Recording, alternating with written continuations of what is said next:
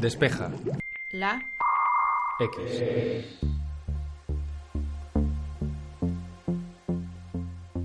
Star Wars es sin duda una de las mayores franquicias de la historia del cine. Disney lo tenía clarísimo cuando compró Lucasfilms y en los últimos años nos han demostrado que quieren sacarle el máximo partido a esta especie de gallina que da huevos de oro.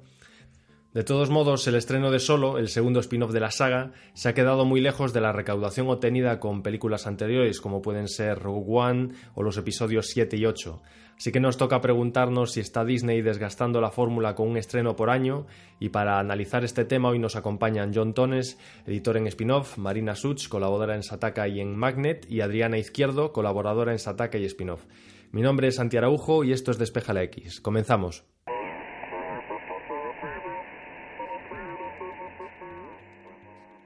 Aunque las encuestas y la crítica no han sido muy crueles con el spin-off de Han Solo, los resultados en cuanto a taquilla no han sido los esperados.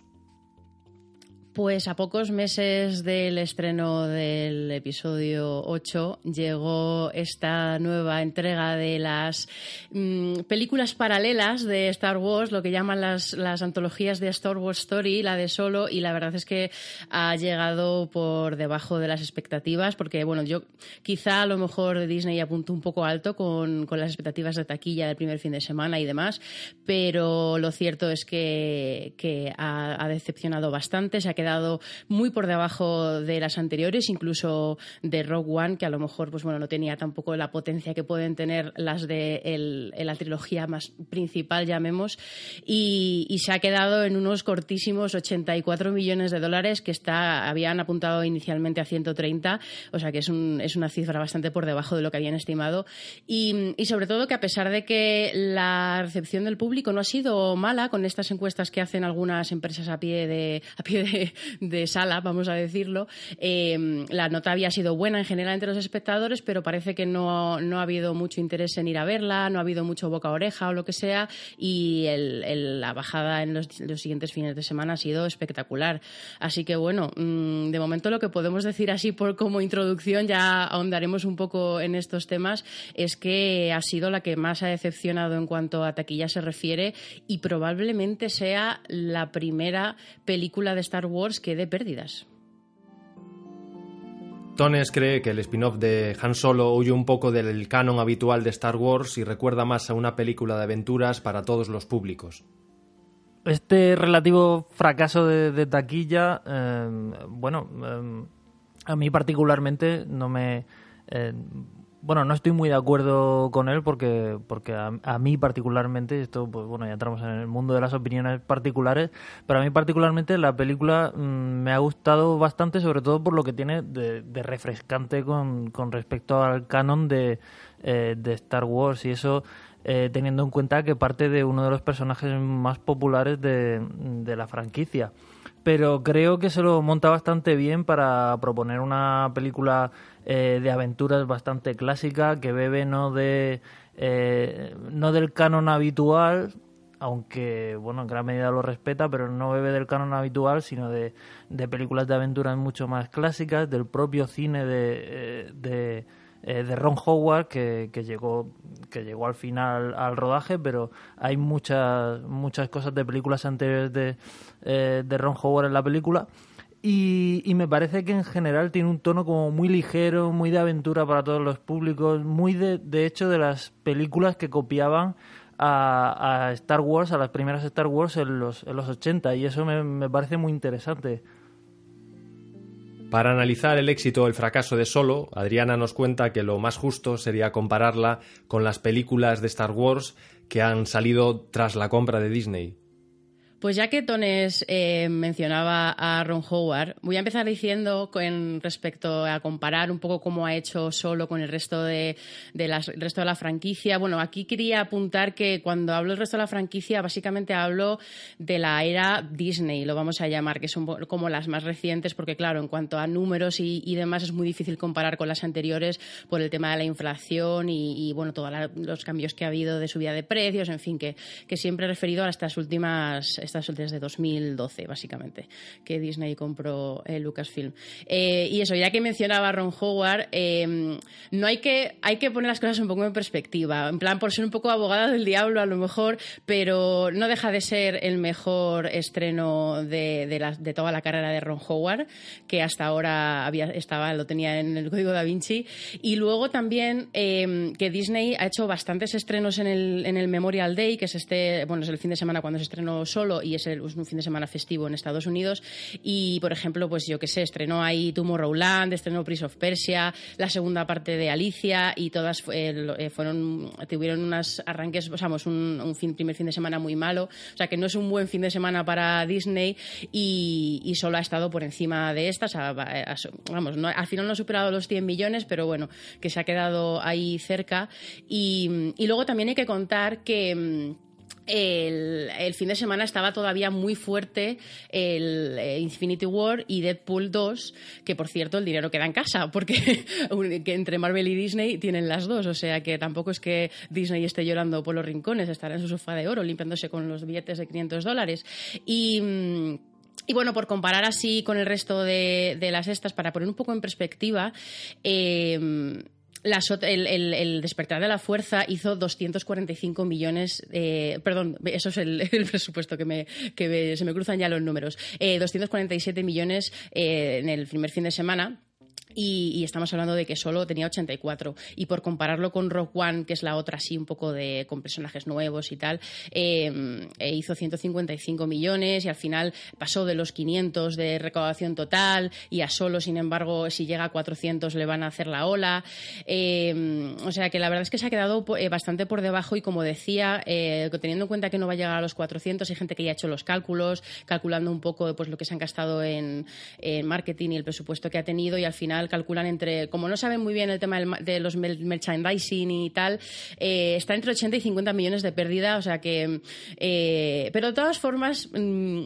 eh, hay que ver las cosas un poco así en global y yo creo que, bueno, yo esto lo podemos hablar un poco más adelante, pero también hay que verlo en perspectiva con algo que está construyendo Disney con todas estas películas, así que bueno, lo dejo ahí para, para ir, ir poquito a poco con el tema. Obviamente, Disney busca sacar la máxima rentabilidad de la saga Star Wars, algo que ha traído algunos cambios importantes a la franquicia. Las fusiones entre empresas han existido siempre y todo esto de la sinergia y la integración vertical y tal ha estado siempre. Pero eh, precisamente Disney es un ejemplo claro que yo creo que tenemos todos en el imaginario colectivo, ¿no? De entender lo de qué significa crear un ecosistema y aprovechar tus marcas en todas partes. Y cuando llegó Bob Iger en 2005 como jefazo a Disney, empezó a comprar cosas como loco porque él tenía muy claro, se adelantó a esto de, la industria audiovisual de tener marcas, adquirir marcas para luego poder explotarlas y, y compraron Pixar en 2006, luego compraron Marvel en el 2009 y ya en 2012 fue cuando compraron Lucasfilm por eh, 4.000 millones de dólares, así dinero pocket money que llaman. Y, mm, bueno, pues nada, eh, eh, anunciaron que, que, iban a comprar Star Wars y a partir de ahí pues iban a empezar a hacer una nueva trilogía y todas estas cosas que anunciaron que iban a hacer. Y luego, a ver, mucho se habla ahora ya que se han estrenado las películas y que, que, ya se ha visto un poco cómo han funcionado y tal, cuando si realmente esta compra a Disney le mereció la pena. Y bueno, supongo que esto mm, se puede debatir y tal, pero em, hay que tener en cuenta que ya no solo, bueno, algunos artículos salieron como en diciembre, después de la que se estrenase la de mm, el, de las Jedi, y mm, decían, no, porque Disney ya ha recuperado todo el dinero que invirtió en Lucasfilm. Y a ver, sí, en taquilla ha hecho ya más de los 4.000 millones, pero realmente a todo eso tienes que quitarle lo que se queda en las salas, eh, lo que se gasta, vamos, el presupuesto, lo que se gastan en marketing, o sea que realmente eh, he hecho yo una cuenta de la vieja y más o menos eh, lleva recuperados un un mil millones y medio más o menos de lo que de lo que había invertido. Jo, qué difícil es hacer en la cabeza el cambio de los billions americanos a nuestros mil millones y me vuelve loca. Em, pero bueno, que, que, aunque no haya todavía recuperado eh, esa superinversión que hizo en su momento, realmente hay que pensar que luego Disney eh, aprovecha todas estas marcas en sus parques, en sus canales, eh, con todo el tema del marketing y demás, y seguramente no tarde mucho en recuperar la inversión porque, bueno, en su lista de lo de dónde le vienen todos los ingresos la mayoría de los ingresos de Disney vienen de sus cadenas de televisión y de sus parques. O sea que, habrá que ver un poco. Habría, eh, he intentado buscar la información, pero yo creo que Disney ese tipo de información no la da, solo da sus, sus quarter estos diciendo pues hemos ganado tanto dinero en cada una de nuestras partes y, no pasan de ahí, pero, pero no creo que tarden mucho. Yo creo que con el episodio 9 eh, estarán ahí, que ya habrán hecho la caja que invirtieron, que no está nada mal. Marina nos cuenta que la compra de Lucasfilms por parte de Disney, eh, aparte de abrir parques de atracciones temáticos, supuso el cierre de muchas otras cosas. Sí, cuando Disney anunció que compraba Lucasfilm, evidentemente eh, enseguida dijo que no solamente iba a hacer nuevas películas, sino que además iba a hacer parques temáticos en sus parques de atracciones. De hecho, hay uno que tiene que estar es a punto de abrirse, no sé si abre el año que viene, me parece que en, en Orlando, creo, si no recuerdo mal. Tienen varios en construcción por los Disney World de todo el mundo. Y sobre todo el principal cambio que trajo la venta de Lucasfilm a Disney fue el,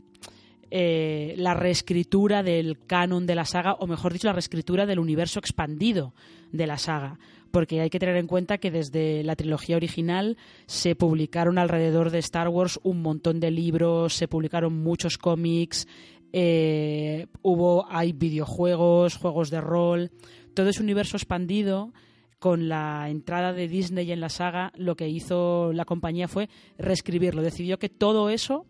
era un poco antes de Disney, como quien dice, todo eso ya no existía. Y lo que ha hecho Disney es desde desde el momento en el que compró Lucasfilm fue crear su propio universo expandido con nuevas novelas, nuevos videojuegos y yo creo que el, caso probablemente el caso más paradigmático sea eh, se vea en las series de animación cuando Disney compra Lucasfilm eh, Star Wars The Clone Wars todavía está en emisión eh, y lo que se decide es terminarla cortarla cancelarla que tenga un cierre en ese momento se emitía en Netflix que tenga un cierre y tal pero cerrarla con el fin de Clone Wars se cierra la etapa de Lucasfilm bajo Lucas, de Star Wars bajo Lucas, y con Star Wars Rebels, que es la siguiente serie de animación, empieza oficialmente la etapa de Lucasfilm bajo Disney. Ese ha sido un poco el cambio más eh, fuerte que, ha tenido en cuanto al canon, la entrada de Disney en, en la saga, que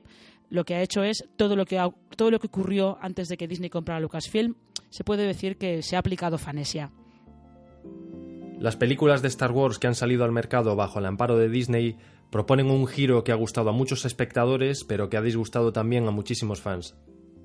Pues una vez más, esto se trata de, opiniones personales y además que aquí están muy, muy polarizadas entre, entre muchos fans de toda la vida que, que, no están de acuerdo con el, con, el giro que, ha dado la, franquicia. Eh, fans de toda la vida que, que, sí están entusiasmados y, nuevos fans. Y, hay opiniones para, para, todos los gustos. Lo que parece estar más o menos claro es que ha habido eh, un giro en el, en el enfoque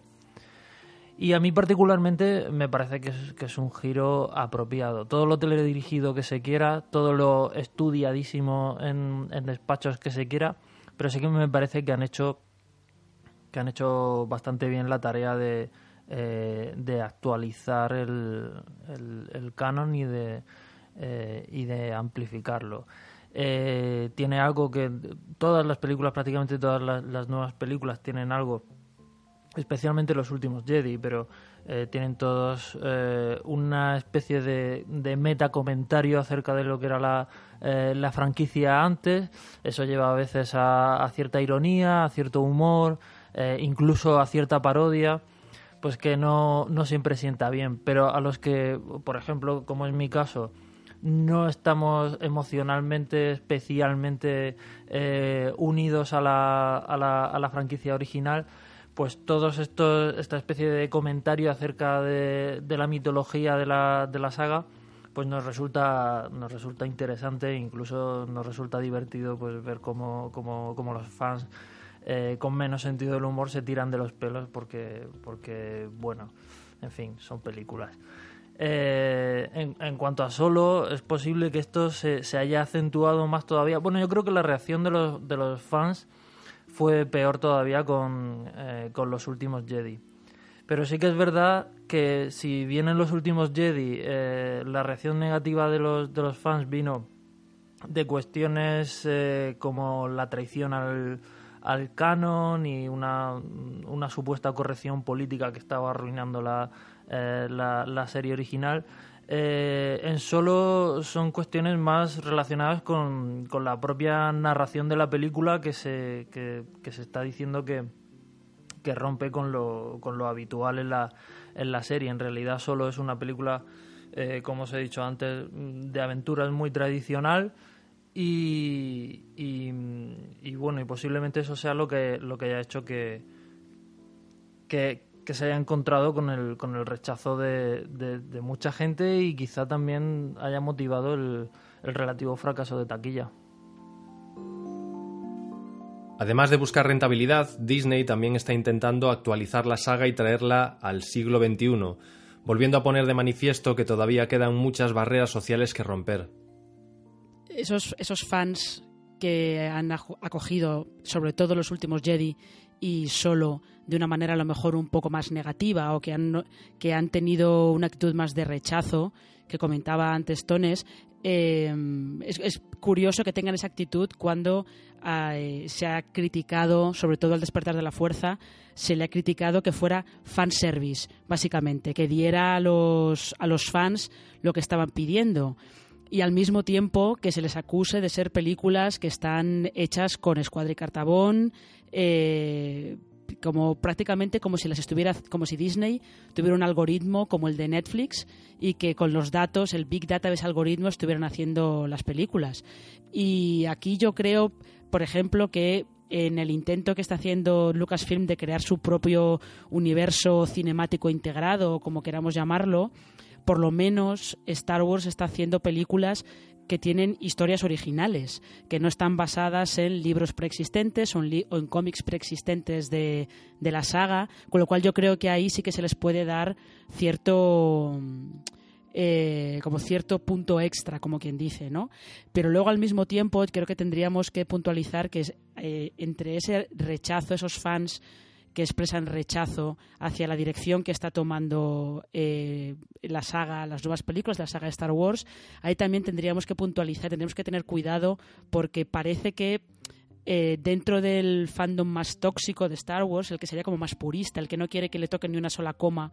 de, la saga que ellos conocen de niños, ahí parece que se, se ha mezclado una corriente no de fans, sino una corriente de internautas muy eh, retrógrada, por decirlo así directamente, que están utilizando Star Wars para intentar imponer sus propias agendas eh, racistas, machistas, homófobas, por decirlo claramente, eh, algunos incluso eh, supremacistas blancos estadounidenses que están utilizando el fandom tóxico de Star Wars para lanzar sus propias agendas, que yo creo que es una cosa que se ha visto con el acoso que ha sufrido en redes sociales Kelly Maritran, la actriz que interpretaba a Rose en,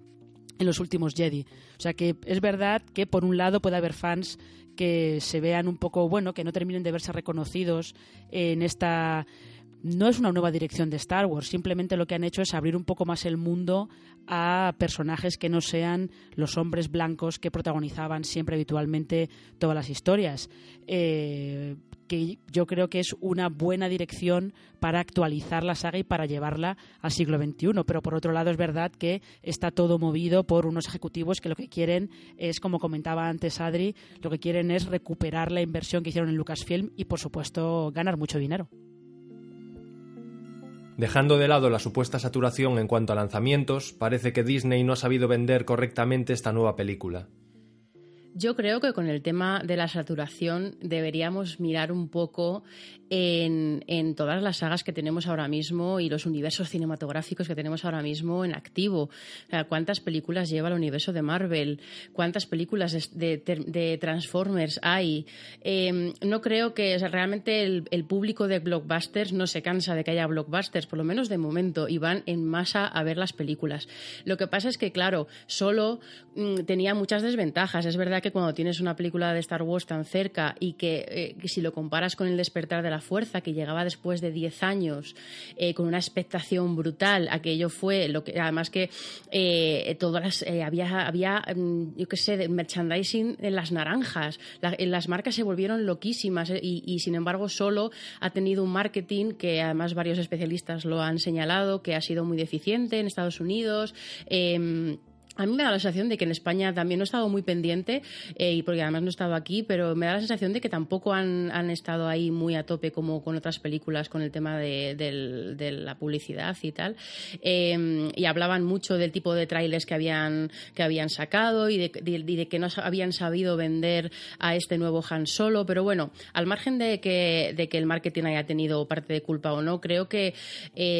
yo creo que no se puede hablar de saturación en ese tipo de películas porque la gente va a ver eh, estas y, por ejemplo, si pensamos en, la trilogía anterior, eh, acordaros de cuando, cuando salió La amenaza fantasma, la recepción que hubo de esa película y, siguieron haciendo muchísimo dinero y la saga Star Wars no ha estado muerta nunca y, por mucho que hagan eh, cosas que no gustan a los fans y, películas malas, la marca sobrevive a todo eso. Y, por ejemplo, bueno, en el caso de Solo en concreto, em, si pensamos, por ejemplo, las primeras películas de Marvel, como pueden ser la primera de Thor o de Capitán América o de Iron si te fijas en sus primeros datos de taquilla, pues no son tan espectaculares, porque al final lo que estás haciendo es construyendo algo. Y yo creo que de parte de Disney su valoración de solo no será tan, madre mía, qué fracaso hemos tenido, sino bueno, esto es la construcción de algo, de aquí vamos a sacar, por ejemplo, van a sacar ya de primeras, están planteando lo de Lando, porque es un personaje que ha funcionado muy bien y de repente, pues mira, tienen una línea que pueden seguir por ahí. Es una,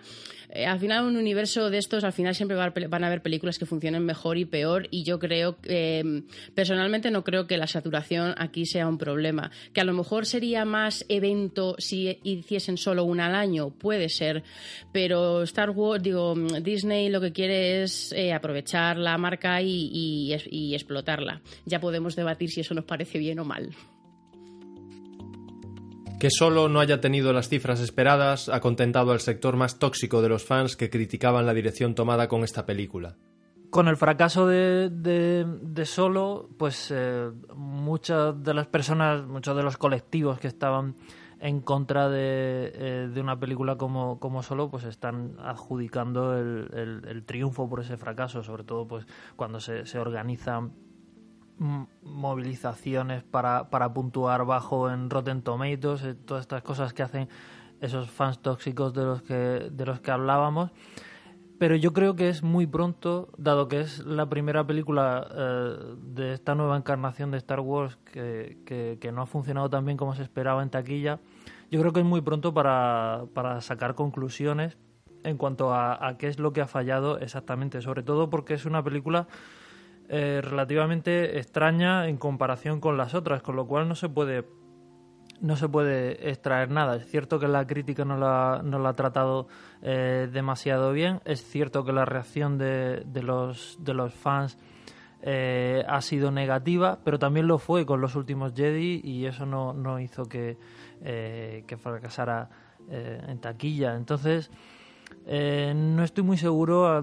acerca de a quién se podría culpar y sobre todo si, si va a ser un, un fenómeno que pueda repetirse.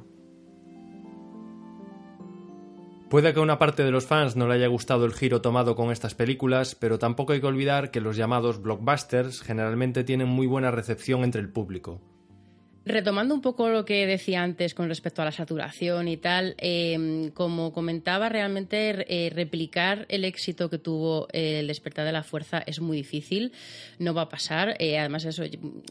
contando temas de inflación no y tal, pero vamos, que ya se ha metido ahí en tops totales de recaudación mundial, global de toda la historia, porque, a ver, es que es, es un evento que no se va a volver a repetir. Entonces, es normal que haya ido un poco a la baja. Pero, como también comentaba antes, realmente eh, hablamos mucho ahora de los fans y los fans tóxicos, que al final, pues bueno, tienen su, su capacidad, o sea, su pequeño poder y su pequeña influencia, pero no podemos olvidar que al final eh, el espectador es algo mucho más grande que esto y seguramente eh, el espectador medio, vamos a llamarlo sin querer decirlo en plan mal ni nada, porque hay gente que se molesta mucho con este término, pero bueno, vamos a hablar de lo que llamamos al final un blockbuster es una cosa masiva, pues el espectador masivo no le ha llamado la atención ir a ver solo, pero seguro seguramente va a responder, y sobre todo cuando es el final de una trilogía, va a responder ante el episodio 9 y otra vez seguramente eh, la recaudación y en cuanto a temas de dinero volverá a petar y, volveremos a hablar de que Star Wars ha recuperado su, ya veremos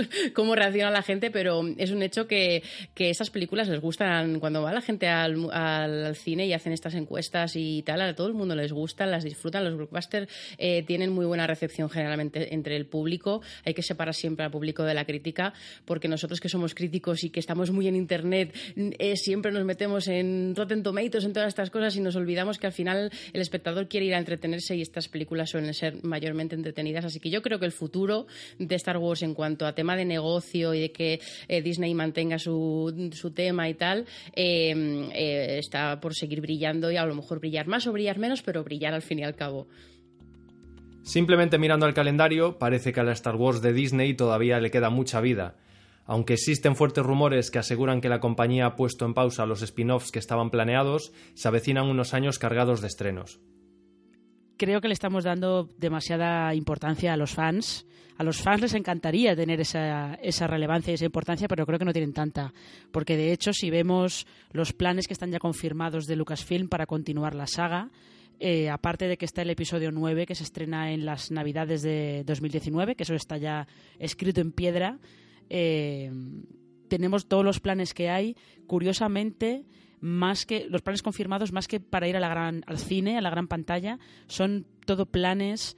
para eh, engordar el catálogo de ese servicio de streaming de Netflix, de Netflix, perdón, ese servicio de streaming de Disney que tienen que lanzar también en 2019, el año que viene. Y dentro de ese catálogo que haya en ese servicio de streaming, en teoría hay una trilogía de películas de Ryan Johnson ambientada en el universo Star Wars, pero fuera de, la línea argumental de Skywalker, como comentaba antes Adri. Hay otra trilogía de películas eh, a cargo de David Benioff y D.B. Weiss, que son los dos responsables de Juego de Tronos y luego eh, la idea que tienen es también lanzar series de televisión. Van a lanzar otra serie de televisión animada. Eh, aprovechando que terminó Star Wars Rebels, van a sacar una serie nueva de animación que se llama Star Wars Resistance. Esta, si yo no recuerdo mal, creo que es para Disney XD, pero aquí puedo estar yo confundida. Y la que parece que por fin va a hacerse realidad. Es ese sueño que George Lucas acariciaba durante décadas de tener una serie de acción real de Star Wars. Al final la va a hacer John Favreau. No se sabe ni título, ni cómo va a estar ambientada, ni nada. Y esta sí que es para el servicio de streaming de Disney. Y a partir de ahí, todo lo que hay son rumores. Está ese rumor que hemos comentado antes de que podría haber un spin-off de Lando Calrissian, teniendo en cuenta que es de lo poco que se ha salvado de, de Han Solo podría haber una eh, precuela, una película eh, de antología sobre Boba Fett, que es uno de los rumores más antiguos de la saga Star Wars. Podría haber una precuela sobre Obi-Wan Kenobi. Eh, estos son todo especulaciones y rumores, a veces más por lo que a los fans les gustaría ver que por lo que los ejecutivos de Disney estén, estén pensando realmente. Y ya hemos visto que a veces es preferible, hay que tener cuidado con lo que uno desea.